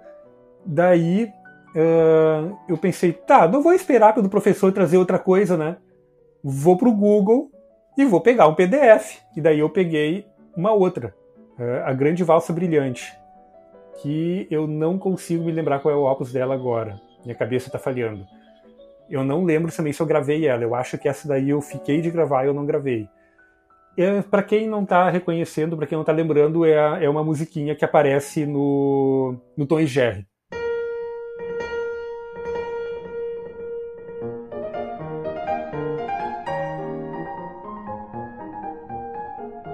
Cara, essa música, eu me debrucei nela, assim, eu chegava do colégio, eu ia pro piano. Até de noite. Daí ia pro colégio no outro dia, voltava para casa, ir pro piano. Eu levei uma semana para tirar toda a música, de novo. E daí, ok, qual vai ser a próxima? Ah, vamos testar um pouquinho mais o limite, né? Até onde consigo ir. Aí eu toquei a Fantasia Improvisa de Chopin. Essa não tem um opus porque ela é póstuma, né? Uma peça, uma peça que Chopin compôs e deu um rolo lá, porque eu acho que naquela época Napoleão estava invadindo Varsóvia ou alguma coisa do tipo. Ele estava tocando essa música numa reunião aonde os poloneses estavam confraternizando com os invasores e eles iam entregar a Polônia para os invasores. E como ele era muito nacionalista, né, ele criou raiva daquilo ali e ele criou a versão à própria música, né, essa própria peça que ele tinha composto para aquela ocasião. E aí essa peça nunca foi publicada, ela foi publicada depois. É uma música muito bonita. E aí eu desembestei e queria tocar essa também. Foram duas semanas para deixar a música pronta. Então, assim era né, a, minha, a minha vida com a música e, e, também com qualquer coisa que eu desinvestasse de querer aprender. Né? Eu sempre ia ao limite. E aí é que vem um problema, né? Uh, a gente sem terapia, a gente não se entende. E a gente não se entendendo, a gente acha que todo o resto do mundo é igual, pensa igual ao que você pensa, passa igual ao que você passa. E aí quando você começa a dar aula ou quando você começa a interagir com outras pessoas no âmbito musical e que essas pessoas elas só querem tocar o violãozinho delas, elas só querem aprender a tocar violão porque, sei lá, quer tocar faroeste caboclo pra encantar a guriazinha lá e, e, e, e sair com ela, tá ligado? Aí tu começa a virar o chato do rolê. E esse era eu. Falando, da, você falou que levava uma semana, duas semanas. Isso era o que? Era pra, pra executar a música? Pra estudar ela. Estudar ela e depois executar.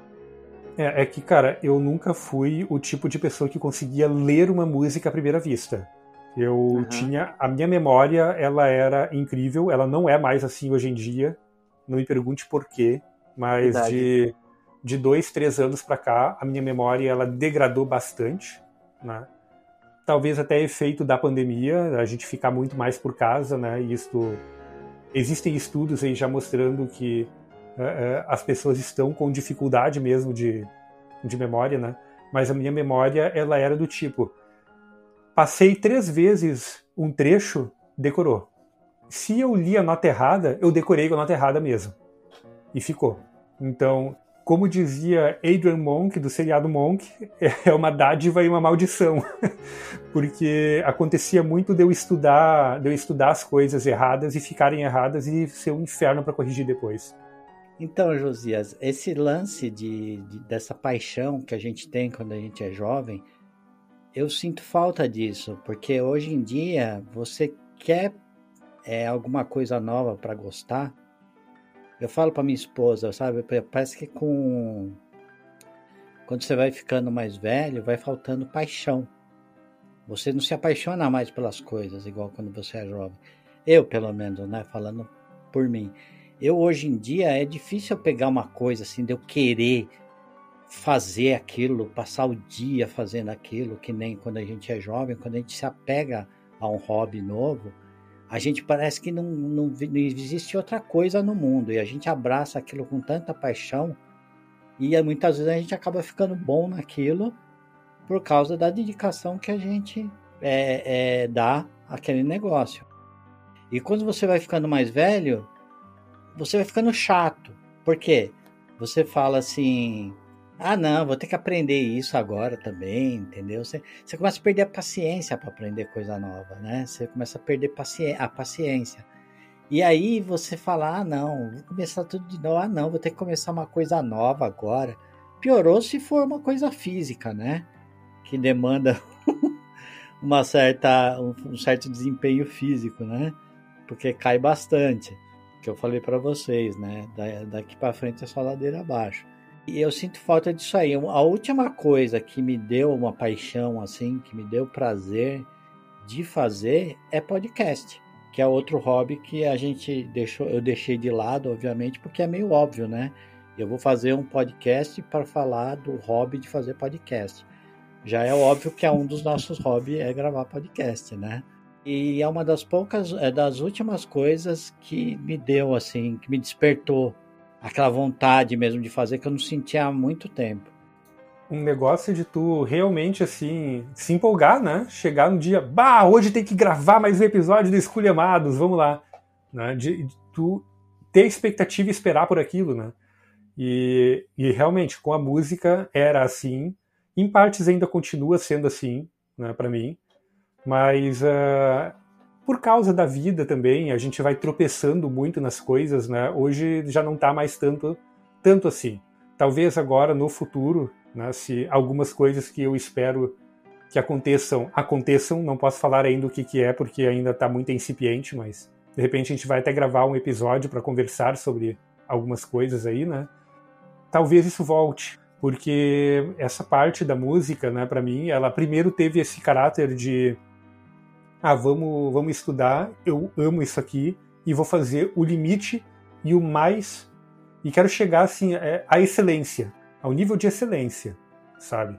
Tocar por exemplo, os estudos transcendentais de Liszt não é uma coisa simples, não é uma coisa básica. Procurem aí o transcendental número 4, coloquem no YouTube estudo transcendental número 4 para vocês terem uma ideia do que que é. Eu cheguei a estudar até segunda página, segunda página desse, dessa, dessa peça, que foi daí a época que simplesmente uh, por causa de problemas pessoais, dificuldades que eu tive na adolescência, na juventude, uh, eu larguei de mão o instrumento, larguei de mão o piano, fiquei ali de 3 a 5 anos sem tocar, sem chegar perto. Eu já tinha um instrumento em casa, mas ele ficou lá parado.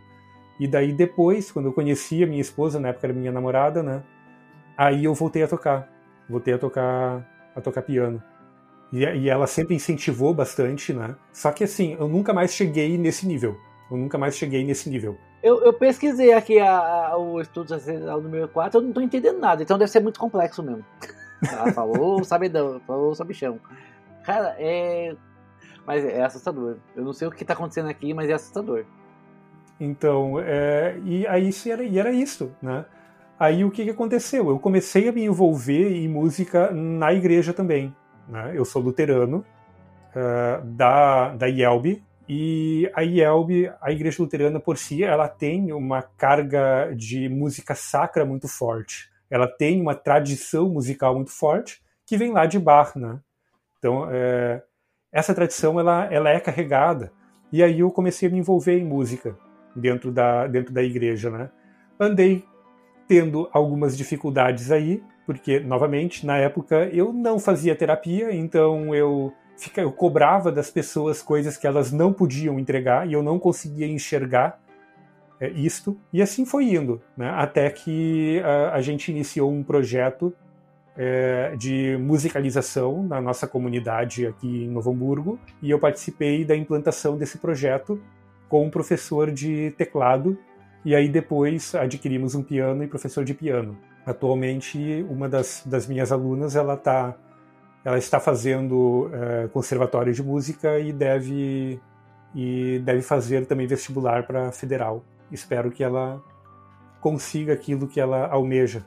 E é isso aí, a música continua, né, continua aí com muito menos do que na época, né, do que há anos atrás, então eu ainda toco, uh, continuo ainda trabalhando na própria comunidade, né? Tenho apenas esta aluna atualmente, porque ela assumiu todas as minhas aulas. Eu fui passando para ela as aulas, porque ela vai ser musicista profissional e eu só estava ali é, fazendo o meu hobby, tentando ensinar alguém, né? Então ela assumiu essas aulas de música, ela vai continuar tocando o projeto lá. E eu aí vou tirando o meu time de campo deste projeto de musicalização, mas eu continuo ainda uh, tocando principalmente em cultos tradicionais, né, que exige liturgia, né, liturgia tradicional em órgão e coisas do tipo, então eu continuo tocando. Mas não toco mais Chopin, não toco mais Beethoven, não toco mais Bach, nada disso eu toco. Talvez se, se eu me esforçasse um pouco para relembrar, né, voltasse a estudar técnica, voltasse a estudar as músicas, talvez conseguiria, mas por enquanto isso está está de molho aí, né? Até porque tem outros projetos rolando uh, tudo ao mesmo tempo. Beleza, eu admiro muito essa vocação e essa dedicação que você tem pela música. Ah, eu também. Eu, eu acho qualquer pessoa que toca qualquer instrumento, eu acho, eu acho que é, é, é uma coisa meio fora do comum, sabe? Para mim é, é quase uma característica alienígena. tipo, uma pessoa que toca um acordeão, essa pessoa não é humano, não é possível. Porque aquilo ali não é um instrumento de pessoas humanas, de seres humanos. Aquilo não foi feito para um ser humano tocar. Aquilo ali foi feito por um, por um, por um extraterrestre. E quem é dedicado à música é uma coisa, eu acho uma coisa muito, muito top. O painel do Concorde era mais simples que acordeon. Certamente o painel do Concorde era muito mais simples. Era mais fácil você colocar o Concorde no ar e sair, fazer ele voar em Mach 2. Mach 2 ele fazia? Não era sei. Mach 1 acho só. que era. Acho que era, era Mach 2, né? Ele chegar a Mach 2 era muito mais fácil do que você pegar um acordeão e tocar uma, sei lá, um forró, um, uma valsa, ou seja é. lá o que for que você consegue tocar com um acordeão. Dá uma olhadinha no Borghetti tocando gaita de botão. Borghetti? É. Procura mais tarde no YouTube. Milonga, é, Milonga para a Fronteira, eu acho. Acho que é uma das músicas dele. Procura aí. Uhum. Então tem uns caras que, é que quem toca aquilo ali para mim já não, já não é um ser humano, né? Milonga das Missões. Milonga das Missões é a música. Milonga das Missões, tá. Aí o cara que toca isso já não, já não é, já não é humano. E eu, eu acho, mas assim, sem brincadeira à parte, eu acho que quem se dedica à música, eu mesmo, antes de começar a pandemia, falei, vou comprar uma guitarra, vou comprar uma pedaleira, um amplificador e vou me transformar no deus do heavy metal. Não, não aconteceu. Exigi... Mas tu comprou guitarra? Não comprei nada. Quando eu comecei a pesquisar o que eu precisava aprender para começar a tocar um pouquinho que fosse, sei lá, uma música do Metallica, uma música, uma coisa fácil do Iron, eu, eu ia ter que, sabe, estudar muito, muito, muito, muito tempo que eu não tinha para dedicar. Eu falei assim, sabe a, aquele, o, o, especialista que brocha o cabaço? Então, eu fui o cabaço sendo brochado pelos especialistas. falei, ah, jamais eu vou, quando vou ter tempo para tudo, para isso. Aí é que tá, cara, aí é que tá, cara. Isso é que é o, o grande problema, né? O processo de aprendizado de música ele tem que ser aos poucos. Então, não pode cometer o erro de começar com uma guitarra. Tem que comprar um violão. Compra um violãozinho barato, um violãozinho mais básico. Pode ser barato, viu? Pode ser um Isso. tonante, não tem Isso. problema, nem sei se o tonante ainda existe. Não, não vamos, como é, é não vamos brochar os cabaços. Compra lá o violão que você pode, o violão Isso. que você consegue. E, cara, compra o que dá. Vai né? pro YouTube, e pega o tutorialzinho aí, pega uma música simplesinha e começa, cara, começa a tocar ali o sol, sabe? Começa os acordes mais básicos, aprende o que é ritmo, aprende as batidas no violão. Aí depois tu vai para as pestanas. Quando tu estiver conseguindo fazer isso, cara, aí tu começa a pensar na guitarra. Começa aos pouquinhos. O, o, o, o violão ele ainda é um instrumento de evolução muito rápida. Já na, na primeira aula, primeira, segunda aula, tu já tá começando a tocar alguma coisinha ali. Um mês de aula tu já tocou uma música. Agora, o piano é uma desgraça. Porque o piano, cara, é, assim, eu acho que mais desgraça do que o piano é o violino. Né? Porque o violino, o violino ele não tem, ele não tem traste, né? Que nem tem no, no, no violão. E por ele não ter traste, ele se torna um instrumento não temperado. O que, que é um instrumento temperado? A instrumento com sal, com alecrim, com orégano. Não. o instrumento temperado é aquele instrumento que tu tem a nota definida. Dó, Ré, Mi, Fá, Sol. Tu olha ali, tu tem as notas, né? Como o caso do violão, tem os trastes, ele é um instrumento temperado. Ah, o que você consegue identificar o que, o que são o que são as notas. Ah, tá. tá. Exato. Se, se tu aperta, se tu aperta a corda naquela, na casa, né? O traste ele vai pressionar a corda e vai te dar a nota, a nota já Perfeito. definidinha ali. O violino não é assim, ele não tem traste. Então, se tu bota o teu dedo um, um milímetro mais para cima ou um milímetro mais para baixo, tu vai desafinar a nota. Ela vai dar um pouquinho para cima do dó ou um pouquinho para baixo do dó. E aí tu pensa a desgraça que é. Por isso que é, é muito demorado tu aprender o violino. Só que o piano ele tem o um problema que é a tecla ser pesada. Então, para te não te machucar tocando piano, tem toda uma etapa de exercícios, tem toda uma etapa de consciência corporal para te perceber se tu não está com um, o ombro o ombro tensionado, se tu não está com o cotovelo tensionado, se tu não está com o punho tensionado, para perceber se quando tu está baixando o dedo na tecla, tu está fazendo isso de forma correta sem tensionar toda essa cadeia de músculos, porque se tu tensiona essa cadeia de músculos, o tendão ele não consegue se mover de forma livre. E aí ele vai inflamar. Então tu tem ali um mês, um mês e meio, dois meses só de preparo, que o aluno só vai ficar fazendo coisinha chata, só vai ficar fazendo escalinha, só vai ficar fazendo exercíciozinho idiota. E é aí que a maioria das pessoas desistem do, do piano. Né? E vão para o violão ou vão para a flauta, né? que são instrumentos de curva de aprendizado muito rápidos. Né? É claro, todo e qualquer instrumento tu pode gourmetizar, tu pode, tu pode ir para excelência. Né? Então no violão, tu pode tocar violão clássico, tu pode tocar guitarra e fazer aqueles solos incríveis que meio pessoal da, do Dream Theater fazem. Tu, tu sempre pode ir além. Mas o, o, violão ele tem essa facilidade que a tua entrada, o teu começo nele é muito rápido. Tu consegue, tu já consegue arranhar alguma coisa no violão é, rapidinho. Tudo que você vê um resultado mais rápido é mais animador, né? Certamente. Você vai começar uma coisa que você fala, nossa, vou ter que fazer, vou ter que ficar um mês aqui fazendo exercício para começar a treinar tal coisa. Isso aí já é total broxante. É, então, até, até, até, pelo aquilo que a gente estava falando, né? Quando a gente é mais jovem, a gente tem bastante tempo para dedicar a essas coisas, né? A gente fala assim, ah, vou fazer uma coisa aqui que vai levar uma semana para me aprender, vai levar um mês, vai levar um ano para me aprender, tá de boa, né? Ah, mas quando a gente já não, já não é mais tão jovem assim, eu acho que é, a, a emergência, né, o imediatismo, eles acabam falando um pouco mais alto. Mas, cara, aí é que vem o maior problema da música a música, eu acho que ela é muito parecido com tu, tu, tu aprender a desenhar, por exemplo. Tem que ter constância. Não dá para te pegar o instrumento hoje e deixar ele guardado três, quatro dias para depois tu pegar de novo. Tu tem que pegar todo o santo dia.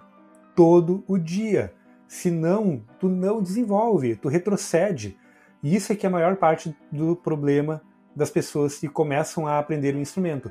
O violão, ele, como ele é um instrumento mais acessível e mais fácil, a pessoa não vai sentir tanto. Mas um instrumento performático, como é o caso do piano, como é o caso de um violino, por exemplo, não tem jeito. Tu tem que pegar todo o santo dia, todo o dia. Senão vai ser igual à academia. Se tu não vai na academia pelo menos três vezes na semana, tu não vai crescer músculo, tu não vai se acostumar com aquilo, cada vez que tu for, se tu vai uma vez na semana, sempre vai ser pesado, sempre vai ser doído. Falou em disciplina, me perdeu já. então, mas com, cara, com piano, com violino, tem que ter disciplina, não tem outro jeito. E uma coisa que eu descobri, né, dando aula, é que essa era a primeira conversa que eu tinha que ter com o aluno. Ah, o que que te trouxe aqui? Por que que tu tá aqui? Tu tá aqui porque o teu pai mandou? Ou tu tá aqui porque tu quer aprender? Ou tu tá aqui porque tu achou que era fácil? Né? Qual, qual é o teu intuito com o instrumento? Até onde tu quer ir? Qual é a tua expectativa? E o que que tu o que, e o que que o que que tu acha? Como é que tu acha que isso vai ser? E aí eu já dou a real na hora, né? Olha, para te chegar onde tu quer, para te conseguir isso, tem que ser assim, desse jeito. Tu vai ter que estudar todo dia. Ah, mas eu não tenho tempo. Não tem 15 minutos. Não tem 15 minutos para te fazer essa escala aqui para te fazer esse exercício aqui. Não estou te pedindo uma hora, não estou te pedindo duas horas, não estou te pedindo quatro horas. Estou te pedindo 15 minutos. 15 fucking minutos. Tu pega só esses 15 minutinhos. Às vezes tu gasta mais tempo rolando timeline ali no Facebook do que fazendo isto. E aí tu vai criando essa constância, sabe? E a, e a maioria das pessoas que desistem, que não conseguem evoluir no instrumento, a falha é justamente aí. Não é porque a pessoa não tem capacidade, é porque ela não tem a constância de todo dia pegar pelo menos um pouquinho. Eu só digo uma coisa, eu já saí desse lugar aí de, de ser o cara exagerado, né? Na realidade, essa questão de tentar levar tudo sempre até a excelência é, me ferrou bastante minha cabeça durante a pandemia, que eu, tra eu, eu, trabalhei durante a pandemia em algumas produções musicais online, né? edição de, de orquestra, de coral online e coisas do tipo, e, e isso me ferrou bastante assim a cabeça, porque as pessoas uh, elas não buscam, na maioria das vezes, a excelência naquilo que elas fazem. Então eu recebia material de diversos níveis, materiais muito bem gravados que as pessoas realmente se esmeraram para estudar a música e eu recebia coisas bem meia boca. E no fim ficava eu tentando corrigir né, as falhas, principalmente de cantores, né, usando autotune, usando tudo quanto é tipo de ferramenta para tentar melhorar aquilo. E aí um trabalho que deveria ser prazeroso para mim, né, se tornou um inferno, porque eu estava dedicando, eu cheguei a dedicar mais de 40 horas na edição de, uma, de um vídeo de menos de 3 minutos e meio. Minha nossa. Por isso que eu toco essa bagaça aqui, é a moda caralha, velho. então, então segredo aí, né? Segredo aí é um, façam terapia. Dois, não cobrem-se tanto. Três, não exijam das outras pessoas o mesmo nível de excelência que talvez você tenha ou você busque, sabe? Aí a gente entra no problema lá do, do, do, do aquarismo também, né? Uhum. É. Eu falei para vocês, vamos fazer o podcast, cara, a moda caralho, porque eu, eu, eu, uma coisa eu tenho de bom, assim, eu, eu sei relaxar, entendeu? Eu não sou eu não sou perfeccionista, não, nunca fui. E eu não vejo isso como um defeito, como uma falha. Eu vejo como uma pessoa que tem mais, é, como é que se diz assim, menos estresse. Eu tenho menos, é, como é, a minha, é, muito menos pressão de fazer as coisas.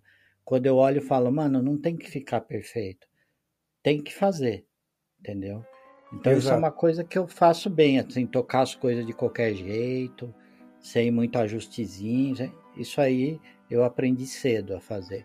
Já sofri com isso quando eu era mais novo lá, mas assim, eu aprendi muito cedo a, a lidar com isso aí. É claro, eu acho que tudo, tudo vai do que, que você quer com o hobby, né? Sim. E no meu caso, por um tempo, eu queria era uh, fazer recital, fazer concertos, tocar para público. E aí, óbvio, o nível é outro, né? Tu, tu, tem que te cobrar mais, né? Só que depois passou essa fase e eu continuei cobrando, eu continuei me cobrando, né? E cobrando dos outros também. Eu sou da filosofia que o feito, o feito é melhor do que o perfeito. Sim, para a maioria das vezes, eu acho que isto é o, é, é o ideal.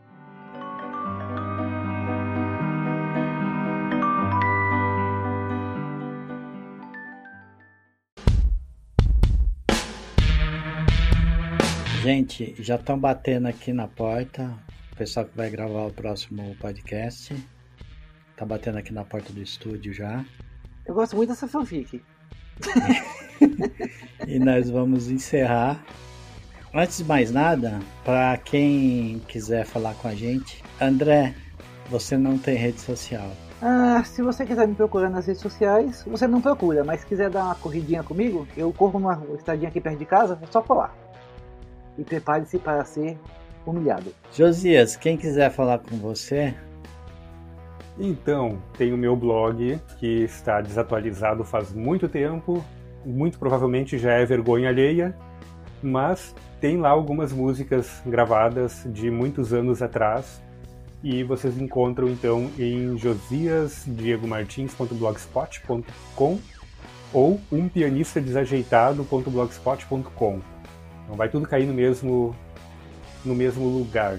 E me encontro também nas redes sociais. Podem me encontrar no Twitter, Josias de Martins, né, o arroba, e também tem o meu canal no YouTube, que aí não é focado em música, é focado em eletrônica, que é barra Bobsin. Ok, para me encontrar no Twitter, o arroba Marcos Robles. Marcos com Z e Robles também com Z. E se você quiser interagir com Esculhamados, pelo e-mail esculhamados.gmail.com ou pelo Twitter, que é o arroba esculhamados.